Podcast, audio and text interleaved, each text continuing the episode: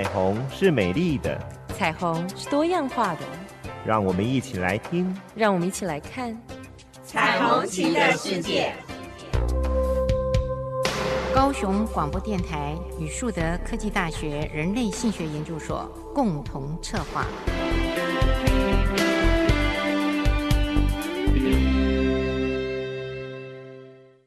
我是主持人林燕青，我是主持人李寻，欢迎收听高雄广播电台 AM 一零八九 FM 九四点三彩虹旗的世界。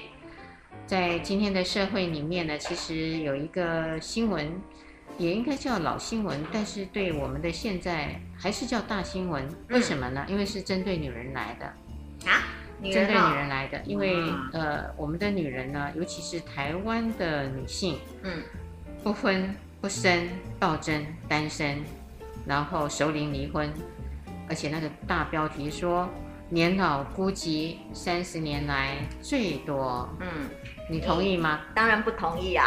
我不哦，等一下，我应该分。我觉得前面哈叫不婚不生大暴增，然后这个实际上是一个事实。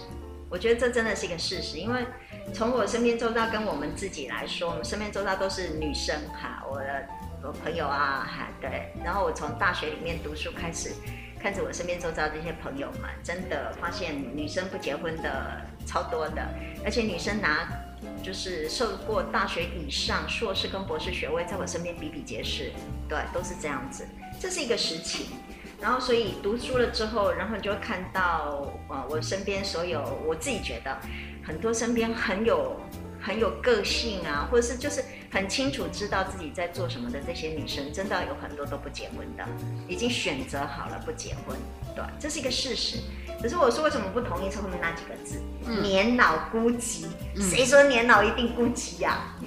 哦，那可能是你认为，呃，如果是你的话，你就算到了年老，也不会孤寂，因为你会趴趴走。哎，因为现在疫情的关系，不然现在快要寒假的话，对对对，寒暑假我都是在外面拍拍照，外面趴趴走，对对对对。可是有一些的女性，呃，真的到自己一个人单身的时候，从前面假设是父母的离开，兄弟姐妹的各自成家，对，或是她没有兄弟姐妹，只有单身她一个人，嗯，而就剩下她一个人，包含没有所谓的这个家属了，对。那闺蜜呢？其实又没有很多，嗯，或是也不见得有闺蜜，嗯，都是坏饭之交，那会不会孤寂呢？呃，有可能是孤单，但是不一定会寂寞。我觉得孤单跟寂寞是要切开来看的哈，这是我的还认为，哎，孤单叫做 alone，嗯，但是哎，寂寞是 lonely，嗯，alone 并不一定会 lonely，对，这个是我的看法，嗯，那当然，因为它中间还有很多的因素存在。呃，因为我认为，当然你说是女生，是因为我们女生本来就比全世界各个地方都调查，女生远比男生会长寿，大概三年到七年好左右的这个时间，每一个数据都是这样子，所以当然女生有可能会是到最后，如果万一呃也久婚姻，也有可能后面会有大约左右会有十年左右的时间，我认为好会大概有十年左右的时间会是单独一个人的，为什么是十年？是因为我们的婚姻。啊、呃，男生年纪又比女生多，比女生大，所以加上这个大，再加上死亡的年龄，哈，所以大概会有十年左右的时间。如果两个就健康情况，或甚至我们说白头偕老，那是一件很困难的事情。所以女生有可能会是十年左右是是在一个孤，哎，是在一个孤单的一个状态，alone 的状态。可是我觉得，为什么我我不赞同那个孤寂的原因，是因为这还要考虑到他的经济能力。考虑到他自我解决，呃，自己自理的能力，自己处理自己生活的能力，还有看他的社交能力。嗯，还那另外还有一个，即使我们前面所谈的这些个能力，假设经济能力还不错，可他没有朋友。其实最近还有一些研究调查显示很有趣，是，呃，有一些人其实有可能他们天生没有那么需要很多的情感的关系。特别是可能读比较，虽然他们这么说，我觉得有一点点那个歧视，可他们认为知识水准越高的，内在丰富越需求越高，可以会自己独立的嗯思考的这一些哈，或是他有很多可以找得到自己的兴趣，嗯，这些人他们其实对于人际关系的需要跟需求跟渴求，并没有非常高。最近有一些研究是这样子说明的。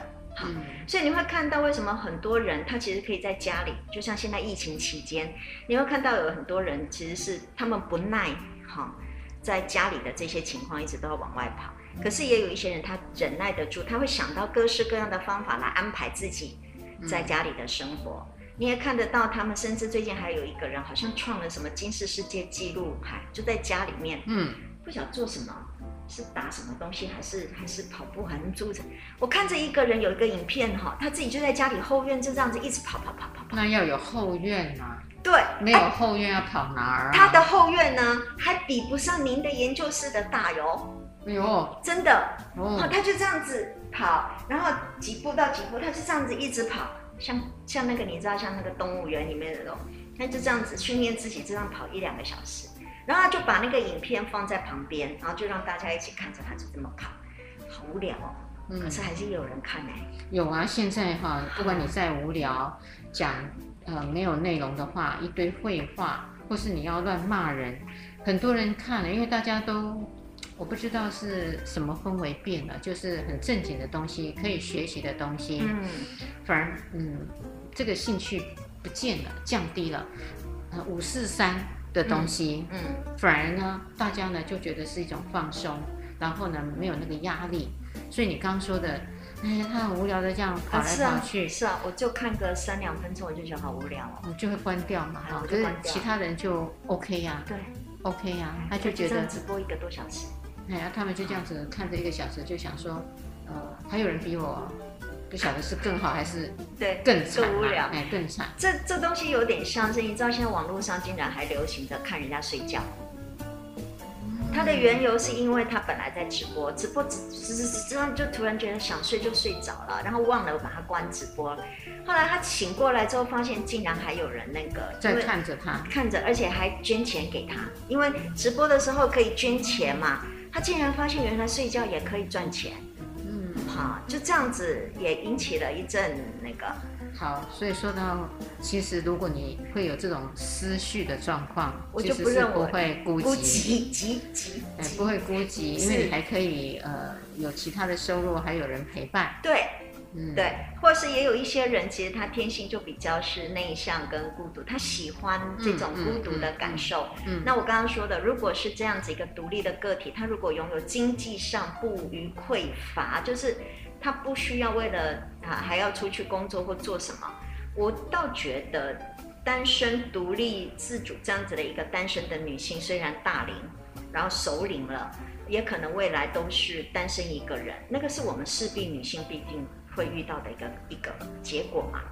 好，就像我们虽然可能之前有婚姻关系也好，假设有婚姻，可是到了后面还是一个人嘛？嗯，不是吗？就是，哎，存在主义讲的一句话叫做“人终其一生是孤单，是孤，是孑然孤独的。”嗯嗯嗯，没有错啊。其实说白了一点。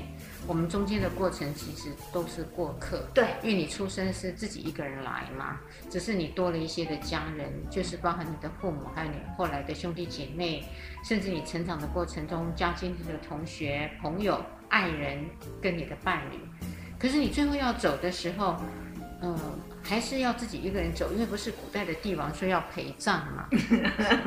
我们对，没错，我们不是埃及的那个法老王，对不对？还盖一个那么大的那个哈、嗯、给我们，嗯、都都要进去到那个坟墓里面。是是是，所以你还是一个人要走，没有错。错想完了以后，即使他是皇帝，他还是一个人死啊。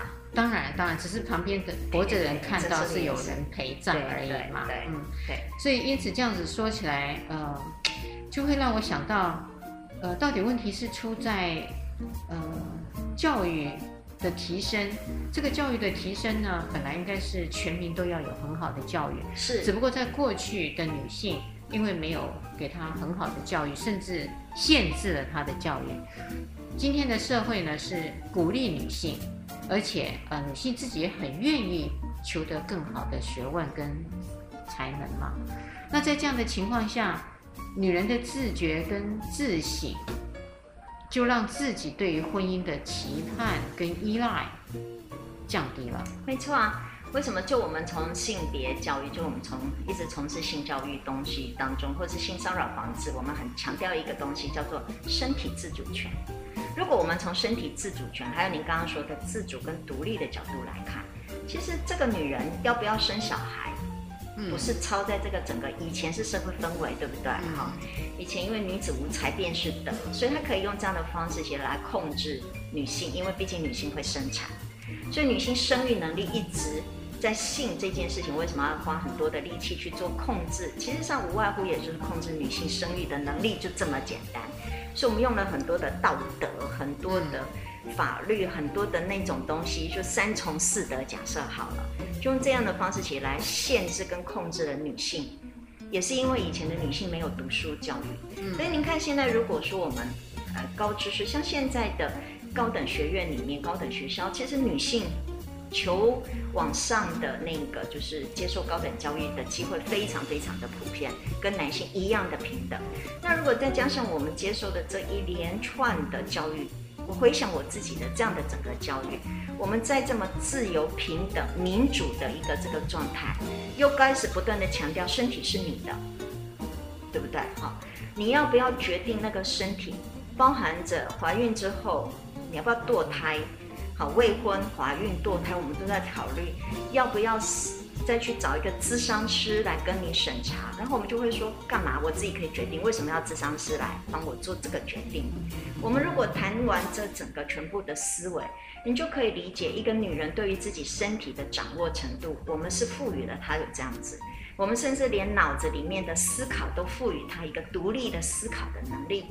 跟自己做决定之后，你必须为自己所做的这些决定而负责，所以你就可以考虑到，你想想看，生养一个孩子 CP 值很高吗？嗯，但是说到这里，这个是一个嗯因素，是一个相当重要的因素。可是你反观在其他的国家啊，西方的国家，不管澳洲，嗯，还是呃美国这些西方的地方。他们呢，其实他们的女性，呃，在知识的水平上跟才华上的追求，我相信比我们更早。对，因为是他们启蒙了我嘛。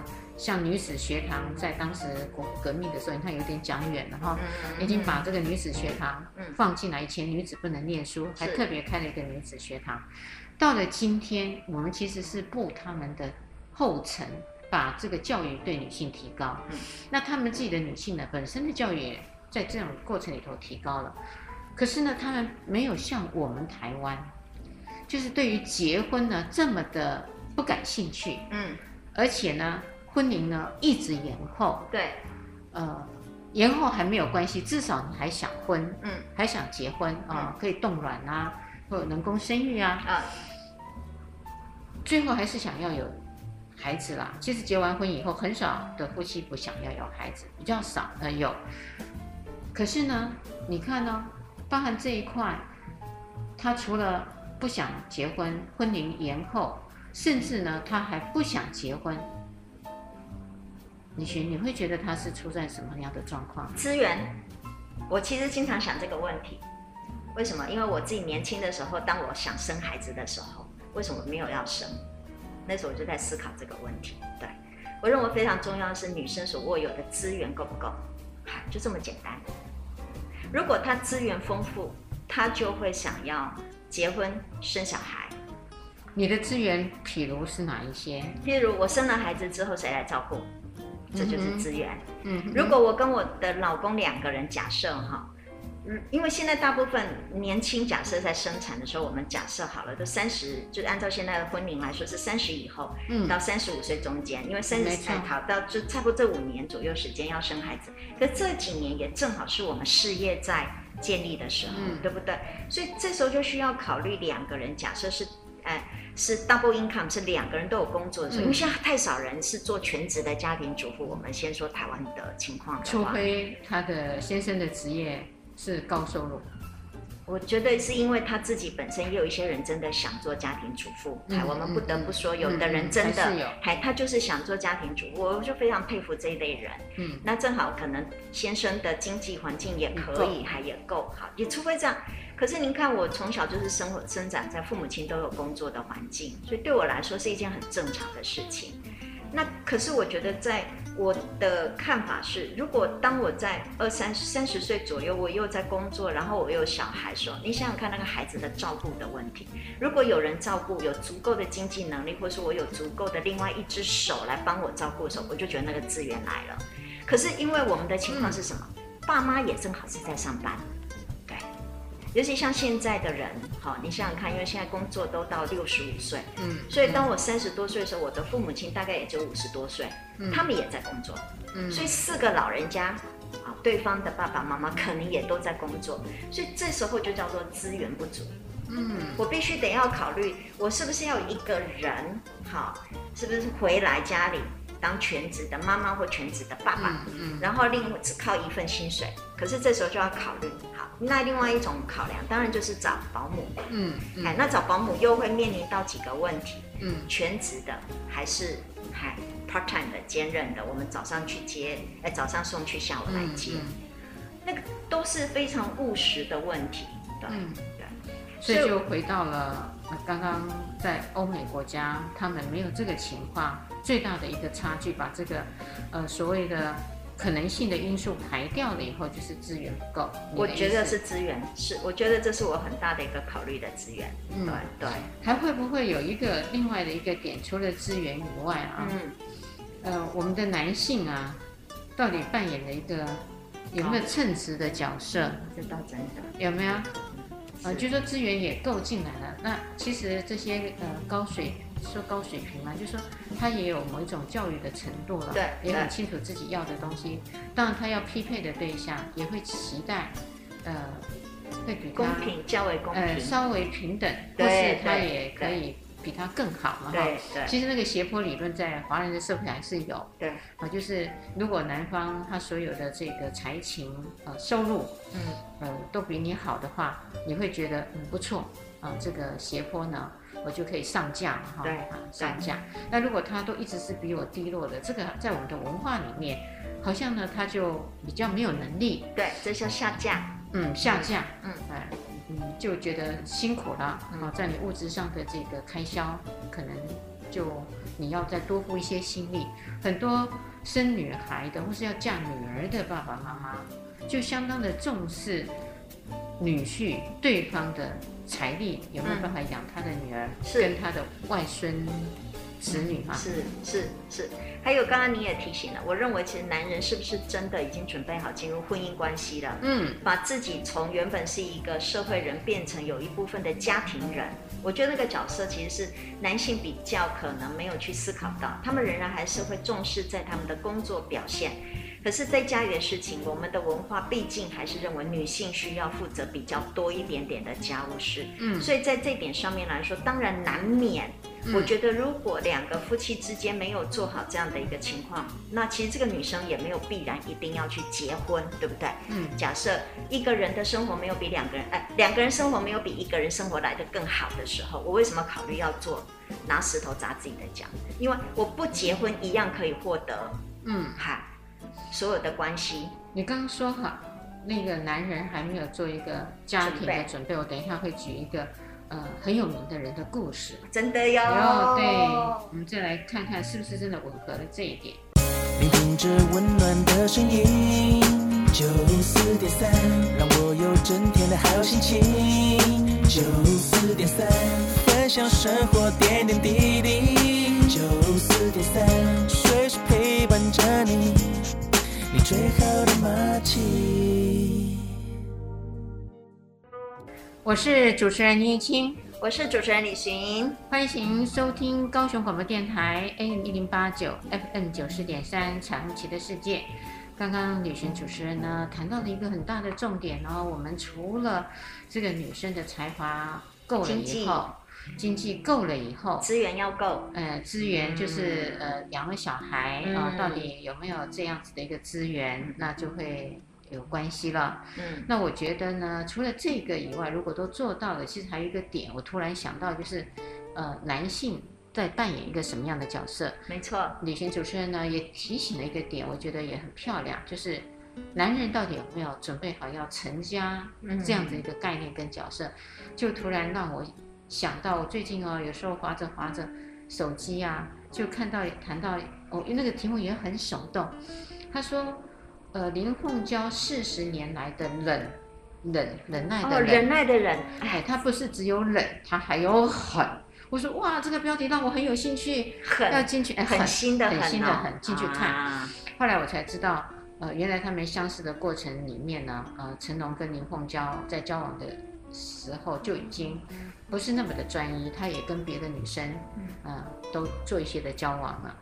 那这些的交往呢，呃，其实林凤娇都都没有吭声，依然在旁边。他明知道，呃，但是都依然在旁边，也没有怨言。是，不过在婚前好像似乎没有法律的那个依据，我觉得好像是可以理解嘛，哈、嗯。对，因为大家都在选。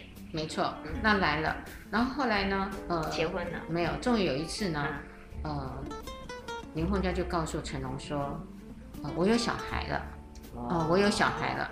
然后这时候成龙。也说了一句话说，那我要小孩，他没有说要要谁，他说我要小孩。那林凤娇就跟他说，好的，我会把小孩生下来。好，那这时候成龙呢就把他送到了美国去了。哦、啊，在这美国的期间，其实他从要去生下这个小 baby 呢，成龙其实通通是没有接近的，完全没有接近的。好不容易呢，他生下小孩的时候。呃，成龙才过去看他了，还经过了制片人的提醒，说你不是有一个在美国的女子啊、呃、女朋友要生小孩了吗？好是是是，哎、欸，那广东人，你干嘛讲个山东话？好，要要有趣味嘛。结果他就呃才回去看了，然后看的时候呢，林慧娇很聪明哦，他说，呃，我会希望这个孩子。呃，他其实是有一个父亲栏可以登记的。OK，哎，那成龙就想说，哦，是这样吗？那好吧，哦，就那个概念完全没有进入状况，就说啊好，所以他们在当下，他们其实是很草率的，没有经过什么大的婚礼，就是自己两个人，嗯，这样子找了一个结婚证人，嗯啊就，好，那正在这个过程养的过程的四十年，其实成龙是几乎没有回家的。真的、哦，对，在那个新闻是这么写的哟。嗯，然后他都是，啊，不要告我告我们哦，各位听众，我们远离远离远离远离哈。然后，呃，林凤娇通通没有讲一句话。那当然，这种当中他有外遇的一个对象叫李丽吧，啊，这个名字，她有生了，呃，怀孕了。对啊，我们就小龙女嘛。哎，小龙女搞大了。对对对。那当然，他就希望扶正嘛。对，扶正。结果呢，呃，就一直吵，一直吵，哎。然后成龙就很，呃，这个嗯太头痛了。然后所有的那个就开始抨击成龙嘛，因为他结婚了，他已经公开了。当然啦、啊，公开他结婚了。那当然他还没有公开结婚之前，都用单身自诩。很多的他的粉丝听说为他死了三个跳楼自杀了。是因为日本，嗯，对，日本那时候他有很多的粉丝，所以那个时候他们觉得，因为跳楼这件事情是有模仿的。所以就从成龙的这个案例里面去看，所以为什么成龙一直不敢公布他已经结婚的事实？嗯，你就很害怕，嗯，他的粉丝跳楼。呀，后来呃，他搞到成龙就只好真的回到那个林凤娇的身边，因为因为他总是要有人看看是要讲讲话干嘛，他自己打定的主意说，如果他不能够原谅他闹得很惨，他就离婚，反正没关系，就更自由了。哎，你看啊，那个概概念概念家的概念是完全没有的。您知道成龙那时候不是讲了一句非常有名的话？我犯了天下男人都会犯的错。对，就是名言。对，名言真的成了之后几十年的名言。而且呃，还有包含知识分子的男人也用了他的话，包含我们曾经的阿基斯啊，哦，嗯，他也类似，大家就觉得这是一句很有名的名言嘛。嗯。这个状况呢，林凤娇呢也没有说话，就只是跟他说。呃，我知道你这件事情发生了，呃，也很苦恼，呃，我希望你在处理的时候不要伤害了别对方，不要伤害了对方，然后呢，我也期待也不要有人伤害了我们。嗯，哇，陈龙就觉得，哦，这样的女子哪里找啊？她已经很大气，很大气，他犯了错还可以替他着想啊。是，从那一刻起。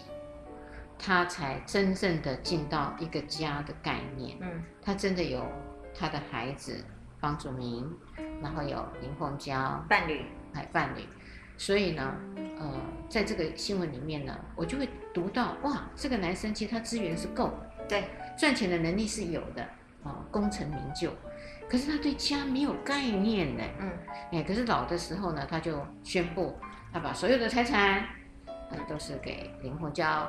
嗯然后呢，他就在他的自传里，他也出了一个自传，嗯，说他一生一生最爱的人，哦，是林凤娇，所以他们就说林凤娇终于等到了，嗯，他很幸运等到了，所以他这几年来，他除了冷，还有狠，因为他在他，呃，当时辉煌的演艺事业之下，对，他就卸下来去跟成龙在一起，成龙那时候还没有很成才，对，嗯，这是他对于事业的狠，然后对于另外的。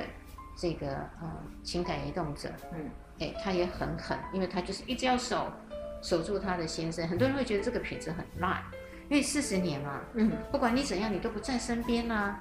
他很有钱又怎样呢？因为林凤娇也很有钱，哎，还好。哎，我觉得林凤娇因为那时候您看《二情二零》，对不对？不是林凤娇就是林青霞，《二情二零》那时候赚很多钱。比较起来啦，比较起来啦。嗯，所以他就其实他还可以，呃，像这样的男士，再有一些的女士，就会觉得我就离婚重嫁嘛，嗯，可能也可以嫁到一个金额上也不赖，但是会对我比较忠诚吧？对，嗯，也不至于都这么长的时间都没有关心嘛，啊，然后就说，呃，他有一个很清楚的目标，我就是到我死的那天，我都要守住这个人。没错，哎。所以呢，你就会让我想到说，是啊，其实有些男性对家是没有概念，没有，对，真的，孩子怎么长大的不知道，他就是信了他的信了，对，啊，有着他的基因了，对，是，真的有这样子的人啊。那你会看到有很多的男性哈，就像我们看到很多的我们生生活周遭的那些所有的案例，比如说有的男生他真的就年轻的时候他就要去。台湾话不是叫漂配吗？嗯、哦，OK，好，漂配来男猪行啊，赶紧漂配去啊。然后家里的那个糟糠之妻等了他等很多年，就像这样子等了很多年。等到他老了之后，然后又是中风，然后可能又是一生病，然后以幸运一点，他那一边的小孩把他送回家；不幸运，他自己就敲敲门回到原来的那个糟糠之妻身边。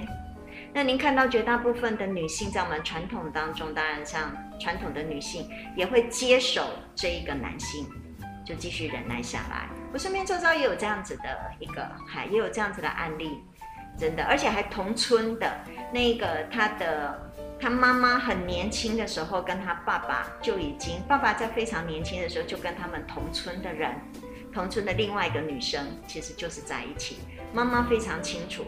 妈妈采取的方式就是在她小的时候，直接在我这个呃朋友的面前直接跳楼自杀。所以我的朋友其实看到妈妈这样子的一个血淋淋的一个现象，所以有很多创伤的那样子的一个症候出来。可是妈妈用这样的方式没有办法阻止爸爸在外面漂配。嗯，嗨，那爸爸其实，在那个家庭，而且还同村，所以村里面的人非常清楚，你知道乡下地方，对，然后跟那个人同居了二三十年哦，也有小孩。等到什么时候不要他了呢？没有钱了，又病了，嗨，他爸爸生病，所以对方就把他送回来，嗨，妈妈接手，好，然后我最后跟我朋友开玩笑，妈妈很高兴吧？妈妈超高兴的，嗨，可是这样的男人他仍然还是喜欢，所以就你刚这也是所有现在的男性。也其实这么的期待着，因为他觉得这是美德。是，这真的就是我们三从四德的那种方式。嗯、再怎么样，呃，我一定要跟我先生，我一定要从他。对，因为这是一个女性，我们说的从一个文化跟社会的角度来看，她必须要这样子控制女生。嗯、这是一种控制，可是这是一种女性的一种，哎，自己的一种，我不晓得是不是使命。就像你刚刚说的。成龙跟林凤娇这样子，其实上您可以看得出来，林凤娇一定很爱成龙，所以他才有办法忍耐这四十年对方的这种忽视，然后各式各样的这样子的一个情况。我绝对猜测，一定不是只有这个女人。我想林凤娇应该很清楚知道，她身边周遭很多的女性，那只是正好搞出人命来。对这一个，但最有名，我们不知道到底背后还有什么样的情况。可是您可以知道，一个女性有办法可以在这四十年孤单的面对一个这样子的对她不可能好比较没有全副注意力在她身上，没有很爱她的人，你可以知道她那个那个自己的自己那个所付出来跟等待。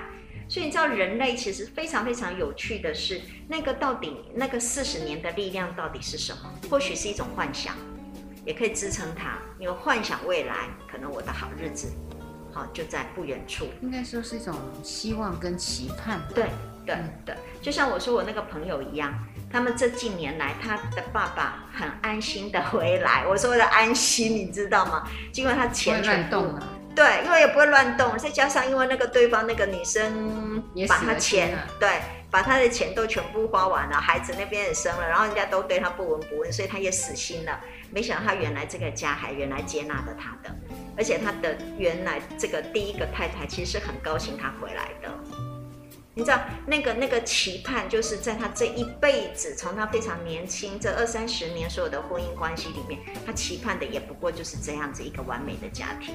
嗯，哎，这是女人。嗯嗯，所以呢，就要回来看我们现在台湾的呃男性，嗯，在他们的这个呃对女性程度越来越好，有自主的能力这样子的一个匹配。还有他的心情、成家的准备，嗯，这些男人到底有没有也已经运作好了？这就是为什么我们说，因为您回来，我们今天谈话的主题其实是我们在谈女生大龄女性不结婚。我觉得除了当然我们说的哈，我一直在想是说开玩笑，当然是因为女生读书的原因，所以我们其实自主独立，嗨，然后我们的经济经济就是一种资源，所以经资源在我自己身上。那当我这时候就可以考虑我要不要结婚，因为结婚一定要是在我的我说的 CP 值的考量。我认为我我两个人一起过日子，一定要比我一个人过日子来得更好的时候，我才会考虑做那个，因为两相平衡。可是您要说的就是，我认为真的非常重要是，那我匹配的那个对象。我的婚姻有没有让我可以在从中也获得跟我自己单独的时候甚至更好？因为一加一一定要大于二，嗯，我才能会去考虑这一点。如果一加一只是等于二，我还要考虑；一加一如果小于二的话，那就更不用考虑了。对，所以您提得非常好，我认为是台湾的男性在这样子的一个婚姻当中，在这样子的一个现象里面，我们其实上一直在不断讨论女性，讨论高呃。高知识水准的哈，高接受高等教育的这些女性，包含着可能我们经济独立的女性、思想独立的女性。可是问题是，人不就是应该这样吗？我们在教育的历程当中，不就是应该教会所有的人都是独立跟自主的？可是，在婚配关系里面，您现在提醒的很好，到底我们台湾的男性有没有准备好？要跟另外一个跟你一样独立自主的人建立一个你们两个独有的一个海关系，而且这个关系是要你能够去，呃，让你除了自己还可以成长，你还要带领个下一代，所以您知道这就是一个重责大任，嗯，对。那如果男性没有准备好，只是婚姻，那这时候独立自主的女性就要去考虑，那我自己一个人。可不可以撑住这个家？嗯，对不对？嗯，好。嗯，那我的经济能力，我的资源，尤其特别又要有小孩的时候，这个又是另外一个重点。嗯，就是说，当像以前是以男人为主轴，嗯，女性，呃，其他都比较不行的时候，呃，她在负责这个的这个责任性也好，承诺也好，虽然是文化跟规范给予的，可是他非常。认命，对，好，可是现在回来了。假设我们的男性在这一块呢，他是比较弱了。嗯、假设，假设，就是他没有并驾一起，并驾齐驱了，对，一起去考虑到婚姻的关系。对，那女方是比较高了。那这时候女方呢，可不可以有一种反向的相对的思维？是，去呃，我来持家，我错，我过的比较多，对，你可以少一点。是，我们等一会儿来看一下，我们的女人可不可以改变？嗯。聆听着温暖的声音，yeah, 让我有整天好心情。分享生活点点滴滴，随时陪伴着你，你最好的马吉。九十点三陪伴你，陪伴你放松舒服的频率。九十点三你的马吉，每天空中与你相遇。就是电三在乎你。我是主持人林燕青，我是主持人李寻，欢迎收听高雄广播电台 AM 一零八九 FM 九四点三彩虹旗的世界。我们前面呢谈到了我们台湾的女子大龄不婚不婚，然后又这个可能不生，对，然后在结婚当中又可能离婚。哎，对，然后什么到后面会孤老、孤寂、年老孤寂，还是近年来可能会最高的。是，这近来三十年来，这种比率是最高的。嗯、所以，我们从孤寂嗯谈起，对，是是是。因此呢，我们就想到说，因为是女子的才华增进了，所以开始有一些选择了。嗯，呃，李寻主持人呢也谈到说，还有一个就是资源上，我们能不能配合？那如果资源也配合了，刚刚也在讲，那男性呢，到底他家的概念有没有？嗯，有没有准备好？有没有真的进入到一个婚姻，跟成为一个爸爸，嗯，或成为一个太太、哎先生，嗯，这样子的一个角色，嗯嗯。所以接下来很重要的一点啊，嗯，那如果刚好颠倒过来，不像呃过去的。这个女子一样弱了，嗯，反而是女强男弱了，嗯，就是有化解了一个叫男尊女卑这样子，嗯，对，对，我们都认为斜坡原理，因为我们刚刚都一直在说，我们从以前一直在说婚姻的斜坡原理，嗯，那在我们的社会当中，斜坡指的当然一个高一个低，那高的永远是男生，低的是女生嘛，嗯嗯，连包含着身高、收入、哈、学历、长相，哈，最好都是男生要优于女生，对对，这叫斜坡原理。可是现在，因为我们一直在说，因为女生现在，呃，金钱呐、啊、独立性啊，还有在呃整个思考能力、受教育的程度，其实说真的，现在很难找得到，还大学以下的，对不对？所以其实是现在到处大家都能念大学了。对。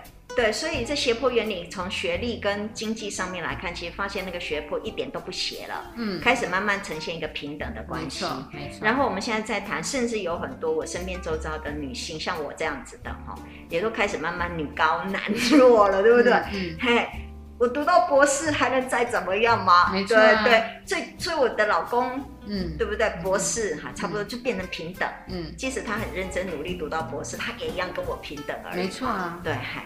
斜不了坡了，你知道吗？嗯哦，所以来啦。如果是这样子的情况下，呃，我觉得那个可以呃结婚或是交男女朋友的可能性，呃，在刚刚说的那个博士跟博士啊，嗯、或是老师的层级啊，嗯，应该都还 OK。对。那假设他有一个差距的时候出来的时候，你的意思说女生高，男生低？对。为什么？因为这个历程有可能是这样。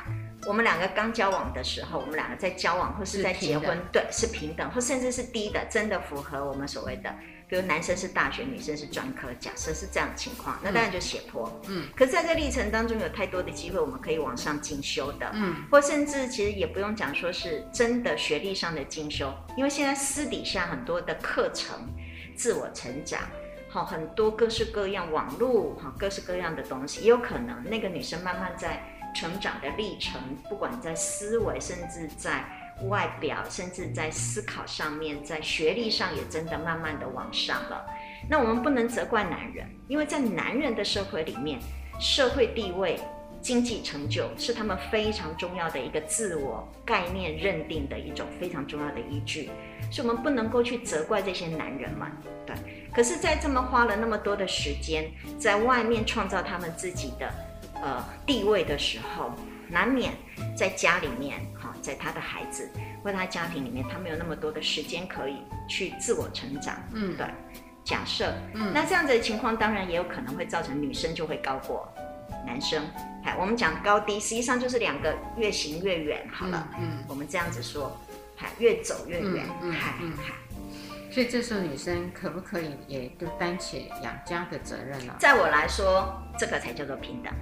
没错啊，我也是这样认为啊。在我的看法，所谓的男女平等，不能说我想要平等他就平等，我想要不平等的时候，我就可以享受。所以你说的那句话很好，自助餐式的平等。哎，这是我们刚刚私底下在说的，哦、因为最近有一些女性主义在在批评我们的女性主义，说我们是女性主义自助餐。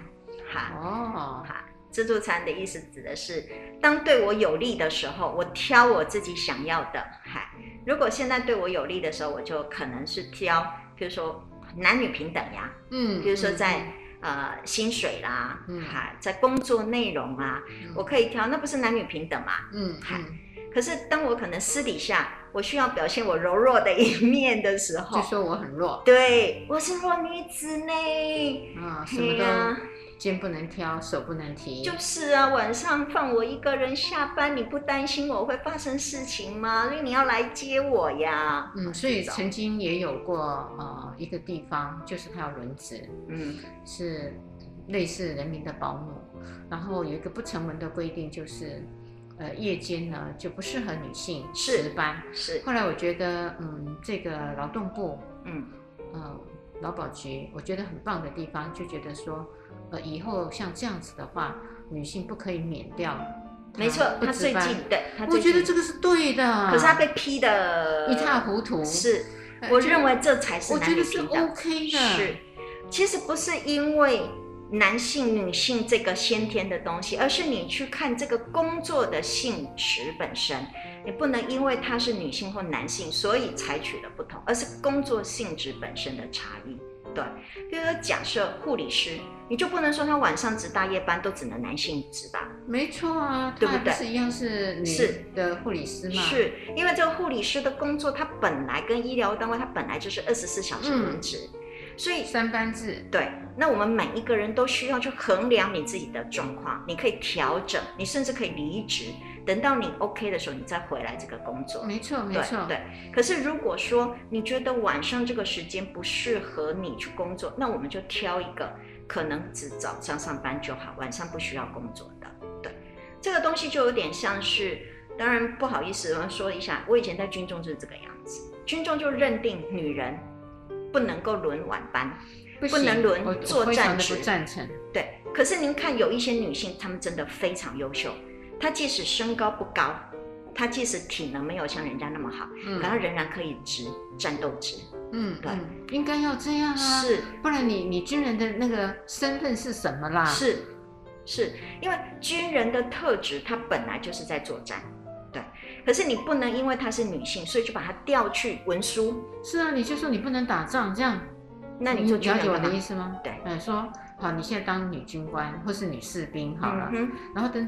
到战争真的开始的时候，你说啊，你是女性哈，你不用上前线，对，没有这回事。你选择的这个职业是，你不管你的性别是什么，就是要去是为国捐躯的。是，所以如果说我们在这个环境里面，因为我利用我女性的特质，所以要求一些特别的待遇，待遇嗯、那我认为这就是不平等。对，我不认同这样子。嗯，那所以我经常有时候开玩笑，难怪我选择当老师，因为老师不用轮晚。或者是不用轮这些战斗值，这当然这是我的一个风凉话。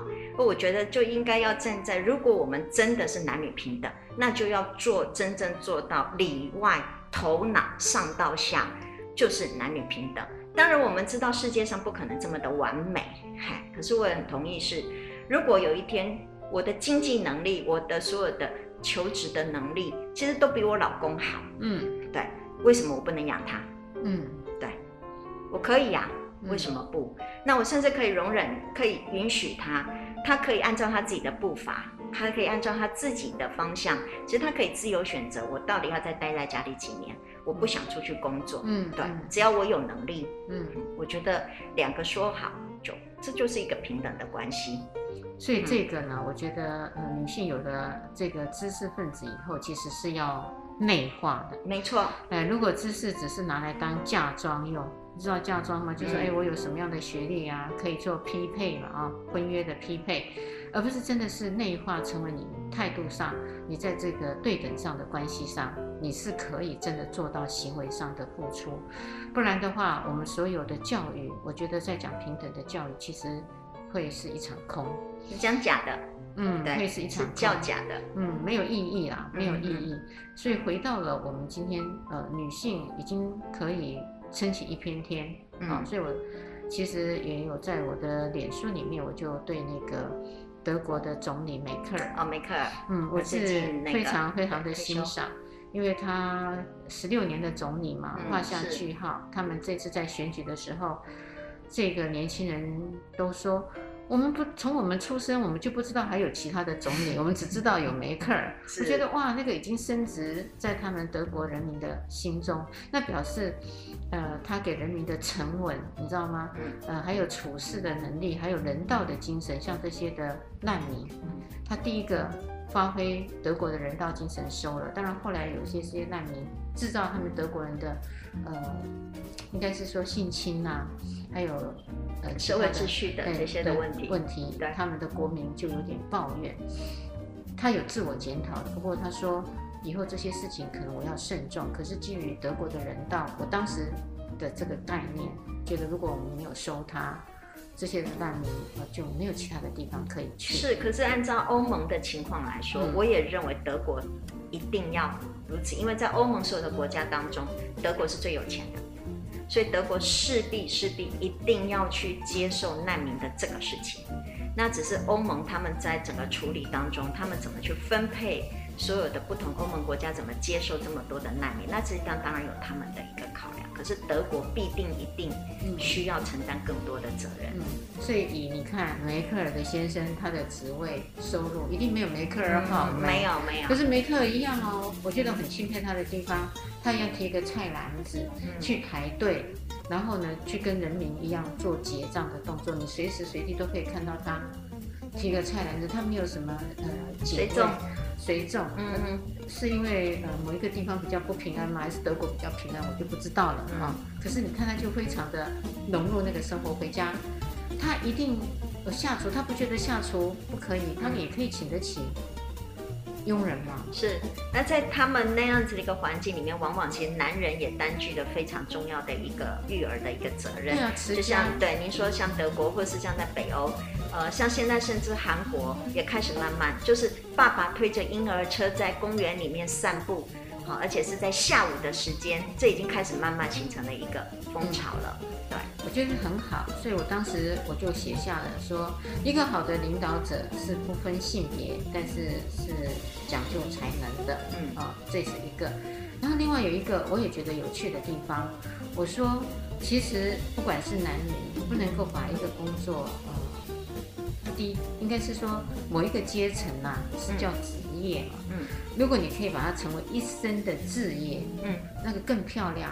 可是我们，我其实，在课堂上也问过我们的一些的呃女大学生，呃，一百个人当中，我听不到有志业，都告诉我他将来会去从事什么职业。然后职业，哎，职业，职业，对对。呃，然后还听到还不错的，就是说我呃上班了一段时间之后呢，我可能呃时间到了会有遇到。好的人，嗯，我就去结婚了。对，我说，那你有没有想到要把这个工作是变成你的职业？对对，嗯，没有，没有、啊。他们觉得他们有一份呃可以收入的职业，就那个志向哦，在女性的身上我比较少看见。可是男性哦，当然他们也在做职业，可是他们也有比较大的比例会想要成为置业。是，这就是我刚刚说的。我认为男人，因为他成长的历程当中，经济能力跟社会地位是他非常重要自我价值的一个所在。可是女人被训练到，是因为她的平生的志业是在服务他人，不在于自己的自我成长、自我成就。这个是我们从小就是已经在我们的社会学艺里面，跟你无时无刻不再接受到的一个讯息。你也知道，所以为什么有太多的人在婚姻的过程当中，很多时候我们女性会碰到很多，就是你年纪很大了，为什么还不结婚？这种压力。对，因为我们知道，该要到那个年龄，他就是一定要结婚。没有人会问我们，我们的工作做得怎么样，工作做得如何，你工作如何成功，不会有人问我们的。可是当我们不婚的状态，你永远都会面对的就是，你什么时候结婚啊？哎，李寻，你什么时候请我喝喜酒啊？好，这种问题在我生命当中一直不断的出现。嗯，对对。可是这个就是男性跟女性，我觉得在先天我们的文化里面，在教育里面，其实就在培养这样子了。嗯，所以你很难让一个才刚初出茅庐、二十多岁的一个女性，好去说明她未来到底想对。甚至我觉得男生也很难想到，因为对大学毕业的学生来说，稳定自己，先立稳脚步，可能才是他们真正最重要的。那至于往后会什么发展，呃，都不知道，不知道，且战且走。是是是，嗯，就是人生就是一场未知数。嗨嗨嗨，嗯嗯，嗯，好，所以呢，我们刚谈了。其实女性在台湾生育率居然已经是全世界的倒数第一名了。你应该说生育率是全世界最低的，呃、对对对 对，对、啊，全世界最低的。对，我们原本以前您知道吗？法国是全世界生育率最低的。哦，真的吗？啊，真的，法国，哦、法国女人也跟我们一样非常独立自主，所以法国优雅的女性不生孩子。哦，所以我们现在进步了耶。对对，然后我我知道，就您今天说的，我知道台湾是千分之一点一点零七。对，然后一点，原本我知道是一点二，好，一点零七，所以我们要加油了。我们没有，我没有办法加油了。我们要教育我们的下一代，我们当然不行了。我们要教育我们的下一代，要加油了。我还是认为身体是他自己的，他自己决定吧。不过教育也可以改变一些思维。嗯，又到了呃尾声了啊，要麻烦各位听众守住每个礼拜天晚上的十点到十一点，收听高雄广播电台 AM 一零八九 FM 九四点三彩虹旗的世界。拜拜，拜拜。